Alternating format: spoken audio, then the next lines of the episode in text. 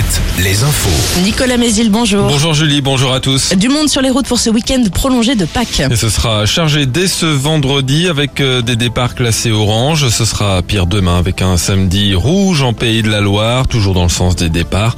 Après une accalmie dimanche, retour du rouge lundi, mais cette fois pour les retours de week-end.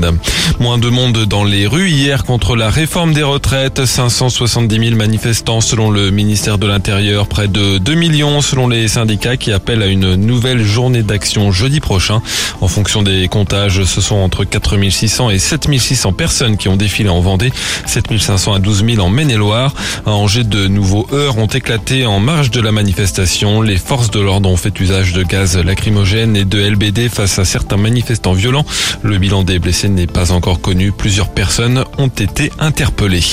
De nouveaux critères pour la reconnaissance de l'état de catastrophe naturelle aux communes victimes de la sécheresse. Une proposition de loi écologiste a été adoptée hier soir à l'Assemblée avec une série de mesures pour les victimes de maisons fissurées. Le texte doit maintenant être examiné par le Sénat avant d'être définitivement adopté.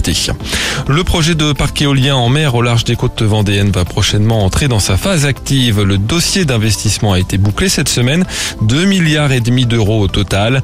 Les travaux en mer, eux, vont commencer cet été, Morgan Juvin.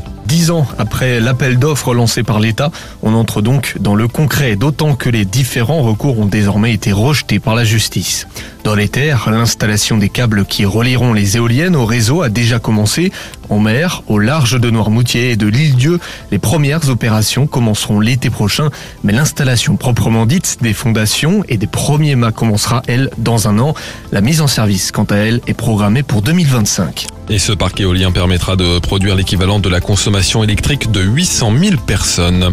Le foot, les Nantais affronteront Toulouse en finale de la Coupe de France le 29 avril. Les Toulousains se sont qualifiés hier soir en battant Annecy 2 buts à 1. L'équipe de France féminine, elle retrouve les terrains ce soir. Match amical contre la Colombie et surtout première rencontre pour Hervé Renard en tant que sélectionneur. En basket de la Pro B ce soir, Angers accueille Quimper en National 1.